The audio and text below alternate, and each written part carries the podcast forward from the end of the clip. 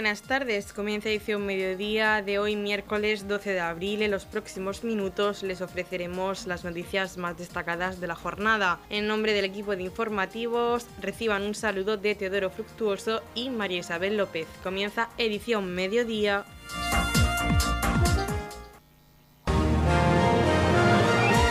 Edición mediodía. Servicios informativos abierto el plazo de solicitudes ayudas a estudiantes Erasmus Plus y de otros programas de movilidad internacional del municipio de Torre Pacheco. El pasado sábado 8 de abril se publicó en el Boletín Oficial de la Región de Murcia el extracto de la convocatoria y bases específicas de las subvenciones complementarias en régimen de concurrencia competitiva convocadas por el Ayuntamiento de Torre Pacheco destinadas a estudiantes del municipio que han participado en el programa Erasmus Plus o en otros programas de movilidad internacional en el curso 2020 2021-2022 y por tanto ya está abierto el plazo de 20 días hábiles para presentar las solicitudes. Permanecerá abierto hasta el próximo 8 de mayo. Esta convocatoria tiene un nuevo marco normativo, el que establecieron las bases reguladoras para este tipo de ayudas aprobadas por el Pleno del Ayuntamiento de Torre Pacheco en el mes de julio de 2022 y que entraron en vigor el pasado mes de febrero tras su publicación en el Boletín Oficial de la Región de Murcia del 8 de febrero. Entre otras novedades que recoge estas ayudas complementan otros programas programas de movilidad internacional en el ámbito académico y no solo el programa Erasmus como en anteriores ediciones. El importe máximo de las subvenciones es de 500 euros si la estancia se ha realizado para todo el curso académico y de 250 para quienes han cursado fuera un cuatrimestre. Pueden optar a estas subvenciones estudiantes de 16 a 30 años que hayan realizado estancias de movilidad internacional a través de Erasmus Plus u otro programa de movilidad internacional relacionadas con estudios de formación profesional o estudios universitarios en el curso 2021-2022 que estén empadronados en el municipio de Torre Pacheco al menos dos años antes, que estén al corriente de sus obligaciones tributarias y con la seguridad social, además de cumplir los requisitos que establece la Ley General de Subvenciones para obtener la condición de beneficiario. Los solicitantes deberán obtener al menos tres puntos según los criterios de valoración que fijan las bases reguladoras para optar a una de las ayudas. El carácter complementario de las mismas permite que estas ayudas sean compatibles con otras recibidas por la, para la misma finalidad. La solicitud junto al resto de anexos a cumplimentar puede descargarse de la sede electrónica del Ayuntamiento de Torre Pacheco, sección tablón de anuncios y edictos electrónicos, así como en el portal de transparencia municipal. Para más información o consultas pueden dirigirse a la Concejalía de Juventud, Centro Local de Empleo. Ya está abierto el plazo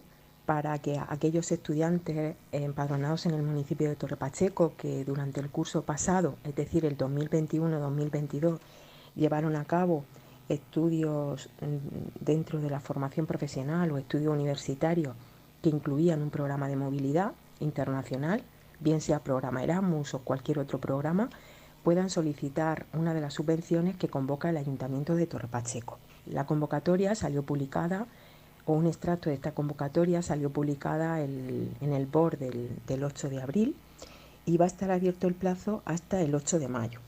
Como novedad, decir que esta convocatoria va a recoger no solamente ayudas a estudiantes Erasmus del programa Erasmus Plus, como ya se venía haciendo desde hace varios años por parte del Ayuntamiento de Torre Pacheco, sino que contempla la participación en otros programas de movilidad internacional. El importe de cada una de las subvenciones puede llegar hasta 500 euros si el tiempo de movilidad ha sido de todo el curso académico y de 250 euros para quienes han cursado fuera un cuatrimestre. Decir también que mm, esta convocatoria bueno, se hace, eh, cuenta con un nuevo marco normativo. Las bases, las nuevas bases reguladoras se estuvieron tramitando durante todo el año pasado y eh, se publicaron en el boletín de la región de Murcia del 8 de febrero. ¿Cómo pueden solicitarse eh, estas, estas subvenciones? La tramitación se va a hacer preferentemente mm, vía online a través de la sede electrónica. Pueden consultar tanto el texto de la convocatoria, la resolución que, aprueba la convocatoria, como cada uno de los documentos que deben presentarse para estas, eh, de los anexos que se han preparado para esta, para esta convocatoria, tanto en, en la sede electrónica como en el portal de transparencia municipal. que se pueden, eh, se pueden consultar o que a las que se puede acceder a través de la página web del ayuntamiento. ¿Quiénes pueden solicitar una de estas ayudas? Deben ser jóvenes estudiantes de 16 a 30 años que estén empadronados en el municipio de Torrepacheco al menos dos años, que hayan disfrutado de una beca del programa Erasmus Plus o de cualquier otro programa de movilidad internacional en el curso 2021-2022 y que esas ayudas se hayan realizado en estudios relacionados con formación profesional o estudios universitarios. Se requieren además una serie de condiciones que están vinculadas con la Ley General de Subvenciones, como son, por ejemplo, estar al corriente de obligaciones tributarias, tanto pues, con, la agencia, con la agencia tributaria estatal, con la Administración Pública de la Comunidad Autónoma o con el Ayuntamiento de Torre Pacheco, tampoco deben tener deudas con la Seguridad Social, no haber sido sancionados anteriormente por una justificación indebida, eh, hallarse al, corriente del pago de obligaciones con el Ayuntamiento de Torre Pacheco y tampoco bueno, pues estar incluido en alguna de las condiciones que se establecen en la Ley General de Subvenciones para tener la condición de beneficiario de una subvención por parte de un organismo público. Con la nueva regulación se ha pretendido hacer una tramitación pues sencilla para los solicitantes de, estas ayudas, tanto a través del portal de transparencia del Ayuntamiento de Torre Pacheco como de la sede electrónica, se puede consultar el texto de la convocatoria y los anexos que eh, se requieren cumplimentar para la presentación de las solicitudes. Hay un primer anexo que está relacionado propiamente la, la solicitud, donde se requieren una serie de datos personales. Un segundo anexo que está vinculado con el tema de, de la solicitud, bueno, con, la cumplimentación o la solicitud de autorización para comprobar una serie de datos relativos a, a la comprobación de datos que son requeridos.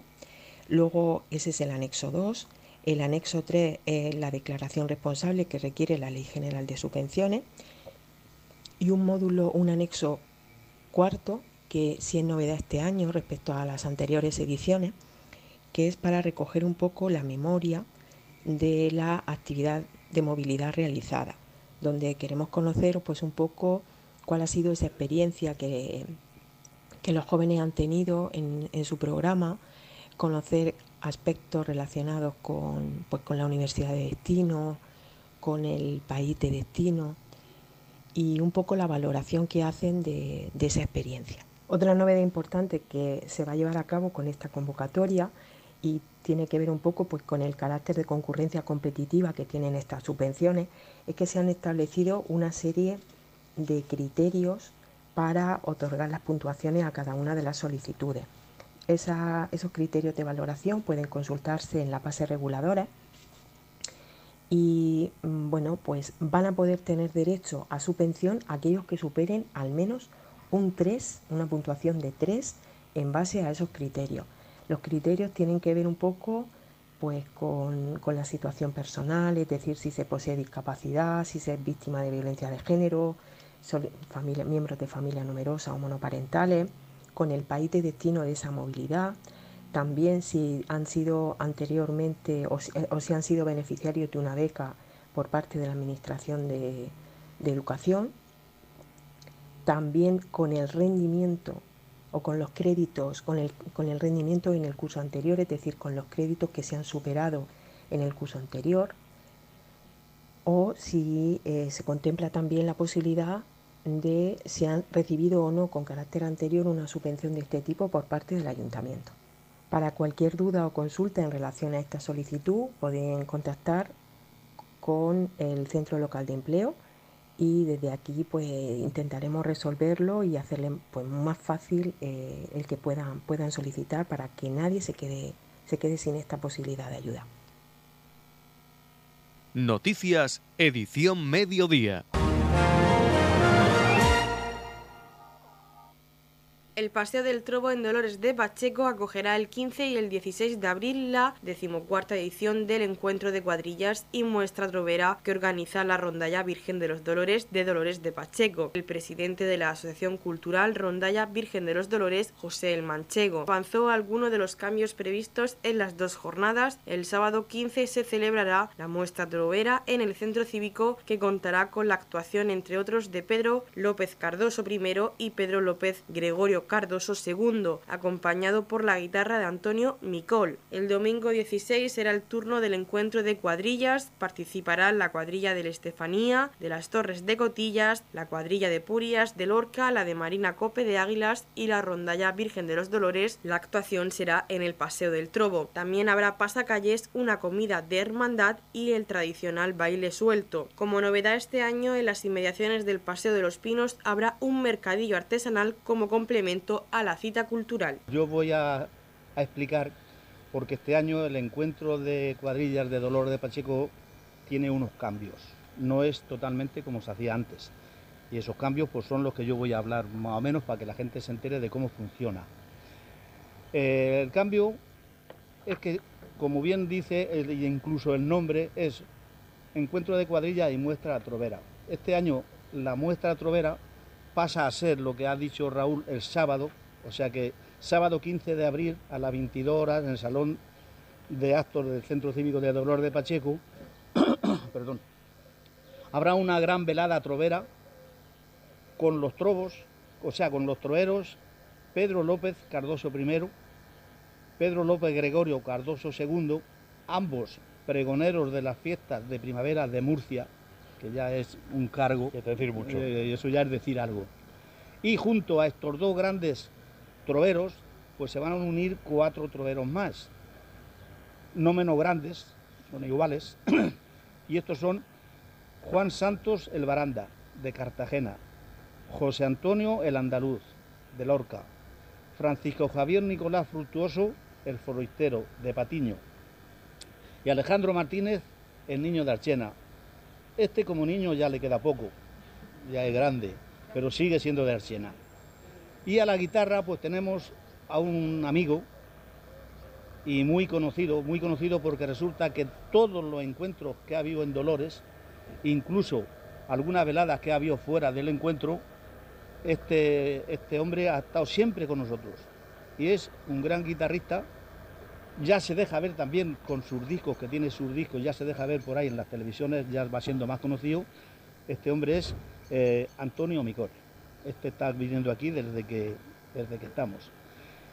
Eh, este es el, cambio más significativo y más importante de los que yo creo que tiene el encuentro este año. Esto estamos hablando del sábado, día 15 de abril a las 22, y ahora pasamos al domingo 16 de abril a partir de las 9 de la mañana. Es el 14 encuentro de cuadrillas con la participación de cuadrilla del Estefanío. Parece ser que se dice así, Estefanío, pero bueno, de las Torres de Cotillas. Cuadrilla de Purias, de Lorca. Cuadrilla de Marina Cope, de Águilas. Y rondalla Virgen de los Dolores, de Dolores de Pacheco, claro Bueno, esto será a las 9 de la mañana, recepción en la plaza de la iglesia. Allí tendremos un chocolate con Madalena para ir calentando un poco y saludándonos allí a los que hace mucho tiempo que no hemos visto. Eso a las 9. A las 9.30, misa cantada por las cuadrillas y algún trovero de los que han venido sábado por la noche que volverán, eh, ya vienen por libre a cantar también en la, en la misa. Eh, quiero recordar y decir que estas, estos horarios que digo, son orientativos. Trataremos de que sean lo más ajustados posibles, pero son orientativos. Eso la, la O sea, a, las 10 pasacalles, a las 9 la recepción, a las 10 pasacalles hasta el paseo de los troveros y el folclore, en el Parque de los Pinos, que es aquí, donde mismo estamos ahora mismo. Eso a las 10. A las 11, a las 10.30, esto. A las 11, baile suelto en el Parque de los Pinos. El baile suelto yo, por si alguien no lo sé, yo hasta hace poco no lo sabía, por si alguien no sabe bien de qué, en qué consiste, es que a la llegada aquí de la iglesia se pondrán las cuadrillas cada una en un sitio distinto aquí en, estas mediaciones, tocan lo que ellos quieran un ratico, se les dará un refresco, unos bocadillos para que vayan calentando y haciendo un poco eso, y la gente pues, irá de grupo en grupo viéndolos y bailando, si quieren, claro. Y a esto le llaman baile suelto. Muy bien. baile suelto. A las 13 horas también aproximadamente, depende de cómo lleguemos, actuación de las cuadrillas en el escenario. Y por supuesto comida eh, de hermandad entre las cuadrillas. Eso es, eso es la, orientación de la hora, pero que puede ser un poco antes, después no, vamos a tratar que después no sea. Los cambios estos, ¿por qué lo hemos hecho? Pues porque antes lo hacíamos todo en el mismo día y nos faltaba tiempo. A los últimos que se quedaban, casi siempre o siempre, eran los troveros, no les daba tiempo de decir lo que ellos quieren, lo que ellos saben hacer. No, no lo hacían como ellos querían. Entonces hemos pensado de hacerlo en dos veces, sábado y domingo, a ver si así ellos se lucen más y nosotros lo disfrutamos también más. La idea solamente era esa.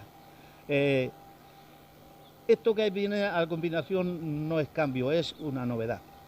Y es que durante la mañana habrá mercadillo artesanal en las inmediaciones del Parque de los Pinos. Ya tenemos sitios donde han venido y han visto dónde se tienen que colocar a esta persona, a todo el mundo por supuesto, pero a esta persona yo les deseo suerte, porque ya que vienen y ya también hacen fiesta, el ambiente también es fiesta, pues si pillan algo volverán, si no, no sabemos lo que van a hacer. O sea que les deseo suerte para que puedan regresar. Hay también que estará, está por ahí, aquí me parece que está, hay un menú de 15 euros en los bares del pueblo y en el centro cívico de Roda. Esto no es cambio tampoco ni novedad porque ya lo llevamos haciendo, haciendo bastante, bastante tiempo. La idea es que todo el que venga sepa que en el pueblo hay cinco, seis o siete bares están puestos ahí con un croquis donde pone el sitio donde están ubicados y el teléfono, porque se puede hacer llamada por teléfono. De hecho, hace un momento me han dicho que hay, hay ya reservas hasta de 40 personas, eh, la misma, o sea que están viniendo y bueno, para que sepan que tienen comida y más o menos barata. Y eso es difícil ahora, encontrar comida barata a los tiempos que estamos es difícil. Buena. buena, pues sí, lo mejor que hacen. Entonces, que la gente que viene venga tranquila de que sí hay sitios donde comer y al mismo tiempo los bares, pues que también si pillan algo no le viene mal. Bueno, eso en cuanto al encuentro. Y aquí me han puesto una nota. Esto es para fijarse en los carteles esos cartelitos que hay ahí con esas pintas blancas, me dicen que el cartel realizado por nuestro compañero Antonio es un homenaje a la malagueña, ya que muestra de modo ordenado las secuencias de acordes con los que se toca. O sea, esos puntitos blancos que hay por ahí están, están los, las manos y los acordes en el pentagrama de lo que es la malagueña. Él lo ha hecho con idea de, ya lo pone aquí, un homenaje a la malagueña. Si alguien quiere coger alguno y llevárselo para fijarse bien eso, pues aquí está dispuesto. Voy a hacer invitando, invitando a la gente. Va a ser de las siguientes formas. Con mis deseos mejores, ahora quiero invitar a señoras y señores que vengan a disfrutar del encuentro de Dolores.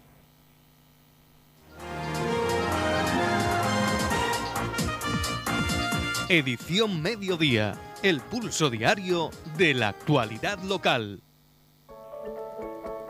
En la comunidad de regantes del campo de Cartagena aplicamos las últimas tecnologías en sistemas de control y distribución, lo que nos ha convertido en un modelo de gestión eficiente del agua gracias al alto nivel de concienciación de nuestros agricultores que trabajan a diario por la sostenibilidad y el respeto al medio ambiente. La comunidad de regantes del campo de Cartagena les ofrece la noticia agrícola del día.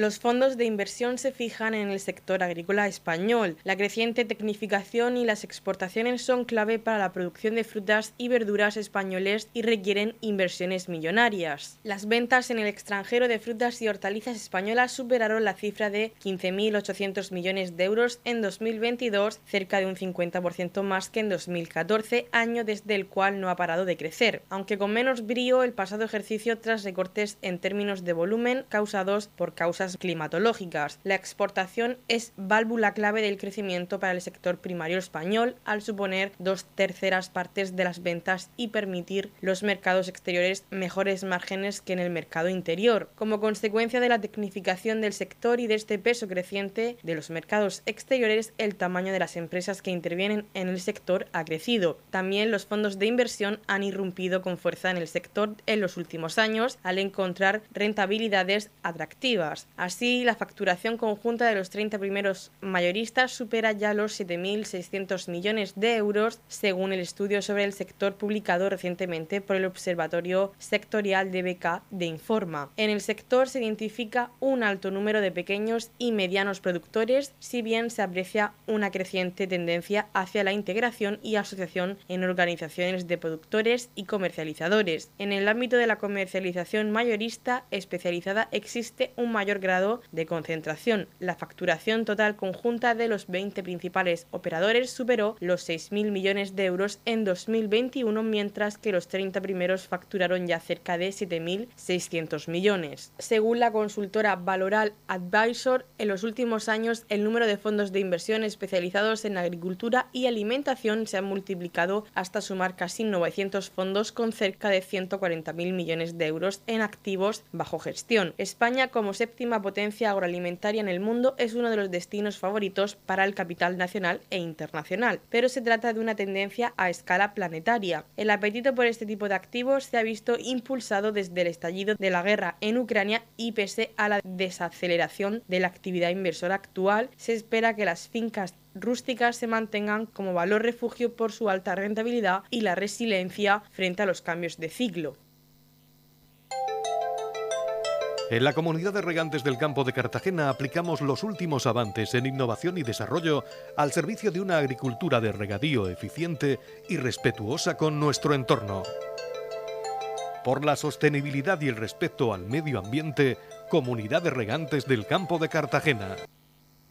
Charla informativa Ayudas en Vivienda el próximo jueves, día 20 de abril, en el Centro de Estancias Diurnas del Ayuntamiento de Torre Pacheco, la Asociación en Defensa de la Vivienda e Integración Social de la Región de Murcia, ADVIS, en colaboración con la Concejalía de Servicios Sociales e Inmigración del Ayuntamiento de Torre Pacheco, llevará a cabo una charla informativa sobre el bono joven al alquiler, aval joven, ayudas al alquiler, ayuda para amortiguar el impacto del aumento de la cuota hipotecaria de la vivienda habitual, bono ayuda a las hipotecas y otros. Desde el Ayuntamiento de Torrepacheco invitan a todas las personas interesadas a asistir a las siete y media de la tarde con la finalidad de tener pleno conocimiento de las ayudas disponibles a su alcance y a las que puedan tener derecho.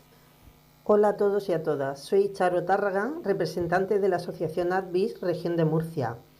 Hoy queremos informaros de la charla informativa sobre ayudas en vivienda que tendrá lugar el próximo día 20 de abril a las 5 y media de la tarde. Se impartirá en el Centro de Estancias Diurnas de Torre Pacheco. En la actualidad son muchas las personas que tienen dificultades para acceder a una vivienda, sea en alquiler o como propietario. Por ello, desde Advis queremos informarles sobre las diferentes opciones de ayuda que existen en estos momentos.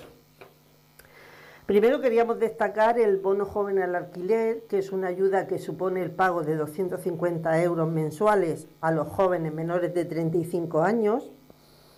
Y actualmente contamos también igualmente con ayudas al alquiler para menores de 35 años, que son compatibles estas con el bono joven al alquiler. Estas ayudas pueden variar según la situación de cada persona, pero en general buscan facilitar el acceso a la vivienda a aquellos jóvenes que tienen más dificultades. Otro programa interesante es el Aval Joven, que permite a los jóvenes contar con el respaldo necesario para acceder a la hipoteca. Igualmente, contamos con la ayuda a la compra de vivienda para jóvenes en núcleos de población de menos de 10.000 habitantes, con una, una, cantidad que podría llegar a los 10.800 euros. Informaremos también sobre las próximas ayudas al alquiler para, mayores de 35 años que saldrán en corto espacio de tiempo. Por último, hablaremos también sobre el bono ayuda al pago de la hipoteca, una ayuda de 300 euros en un pago único que tiene como objetivo ayudar a aquellas personas que están teniendo dificultades para hacer frente al aumento de las cuotas hipotecarias debido a la subida del Euribor. Por ello, me gustaría animar a todos los vecinos de Torre Pacheco que se acerquen a la charla informativa el próximo 20 de abril a las 5 y media de la tarde en el Centro de Estancias Diurnas. Allí podrán conocer de primera mano las diferentes opciones que existen para acceder a una vivienda y podremos resolver todas sus dudas.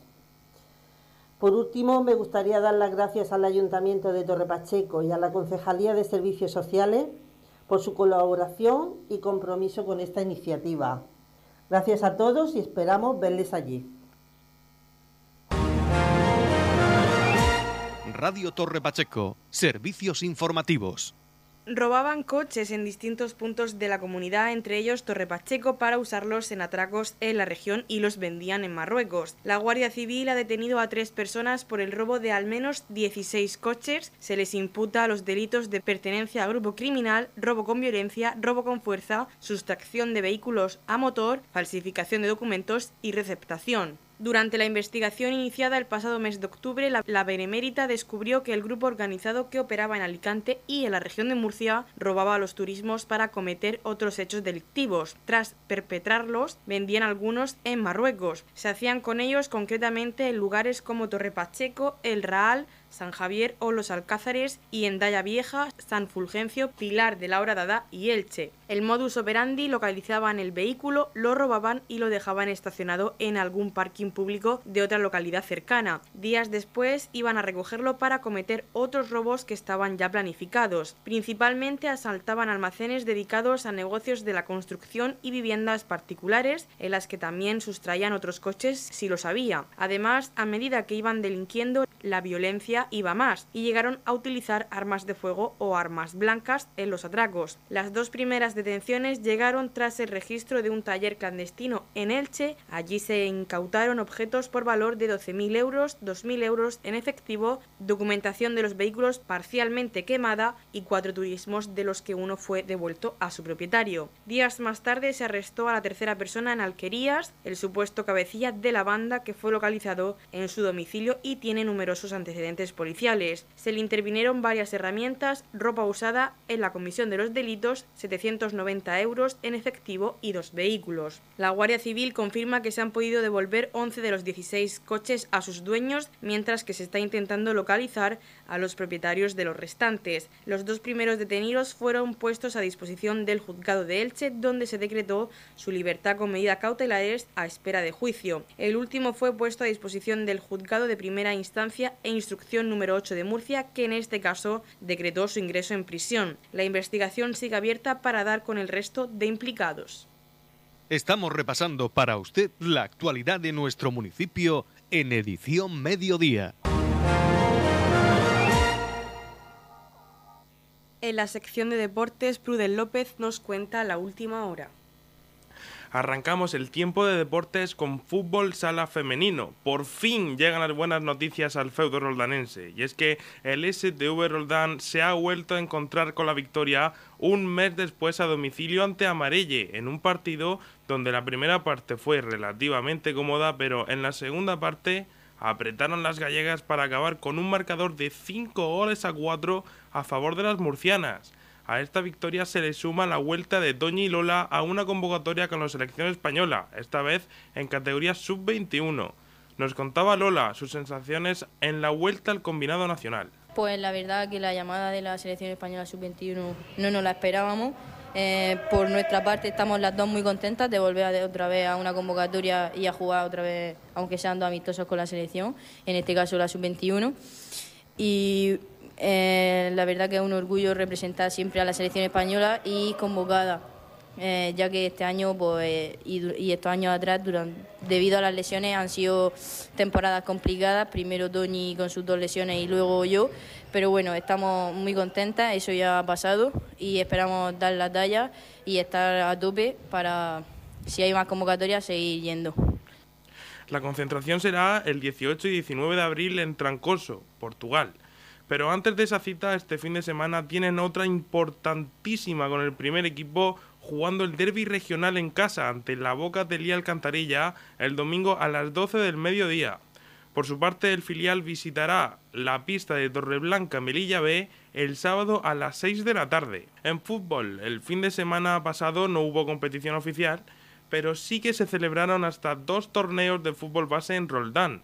Uno en categoría Benjamín, organizado por Roldán Club Deportivo, que acabó con el Club Deportivo Lumbreras como ganador pero dos días antes se jugó otro torneo en categoría infantil fútbol 11 organizado por Roldán Agrupación Deportiva y que acabó con el Fútbol Club Cartagena con el trofeo de campeón. Continuamos con ciclismo porque Pedro José Nicolás y Sergio Madrid, ciclistas del Club Ciclista de Roldán, participaron el pasado fin de semana en el Campeonato de España en pista en categoría cadete celebrado en el Velódromo de Galapagar.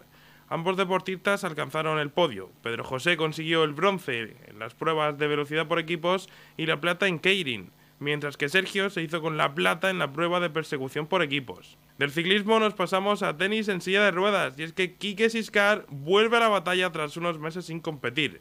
Vuelve y de qué manera compitiendo en el BMW Open de Múnich, celebrado del 20 al 22 de abril y organizado por ATP, por lo que se jugará a la misma vez que el ATP 250. El deportista pachequero nos cuenta su alegría ante esta gran cita. Muy feliz por, por disputar a partir de la semana que viene, del 20 al 22 de abril en Múnich, el BMW Open 250, donde bueno, es un torneo que, organiza la propia organización del, del ATP 250 y, y la verdad que tengo muchas ganas. Allí estaremos 12 eh, tenistas disputando el torneo entre los que están el 1 y el 3 del mundo, por lo que feliz, creo que también va a ser una bonita experiencia de, de estar ¿no? en el mismo hotel y, y, en las mismas instalaciones pues, que los tenistas mejores del mundo, como bueno, Beret, Dominic Thiem, eh, Olga Run, no sé, va a ser mm, cuatro días de tenis por todos lados y muchas ganas, además como desde febrero no había competido, eh, tengo muchas ganas ya de competir y, y, digamos que este torneo va a ser como el pistoletazo ¿no? de, de salida para, para, todo este año 2023. Eh, a partir de mayo ya casi todas las semanas eh, tendré torneo, empezando ¿no? la primera de mayo con la Copa del Mundo otro año más y muy feliz, muy contento de que hayan contado conmigo la organización alemana. Eh, me hará ilusión participar en este torneo, intentaremos hacer un buen papel. Y nada, y con ganas sobre todo ya de, disputar torneos, que al final es para lo que entrenamos tan duro todas, todas las mañanas y, con muchas, muchas, muchas ganas de, ver cómo, cómo depara esta temporada 2023. Y finalizamos con golf, porque Ángel Martínez Saura, Bruno Quinto y Adrián Cano, deportistas del Club de Golf de Torre Pacheco, han conseguido el oro representando a la región de Murcia en el Campeonato de España de Federaciones Autonómicas Sub-18, que se disputó en León este pasado fin de semana. Y hasta aquí el tiempo de deportes. En la comunidad de regantes del campo de Cartagena aplicamos los últimos avances en innovación y desarrollo al servicio de una agricultura de regadío eficiente y respetuosa con nuestro entorno. Por la sostenibilidad y el respeto al medio ambiente, Comunidad de Regantes del Campo de Cartagena. La Comunidad de Regantes del Campo de Cartagena les ofrece la información del tiempo.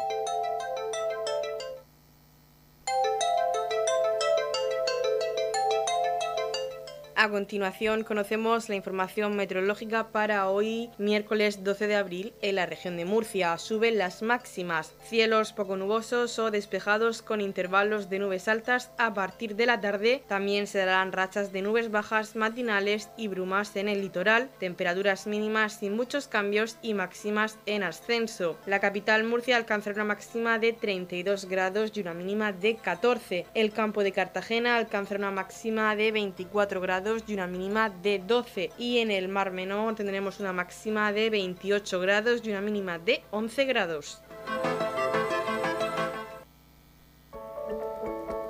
En la comunidad de regantes del campo de Cartagena aplicamos las últimas tecnologías en sistemas de control y distribución lo que nos ha convertido en un modelo de gestión eficiente del agua gracias al alto nivel de concienciación de nuestros agricultores que trabajan a diario por la sostenibilidad y el respeto al medio ambiente.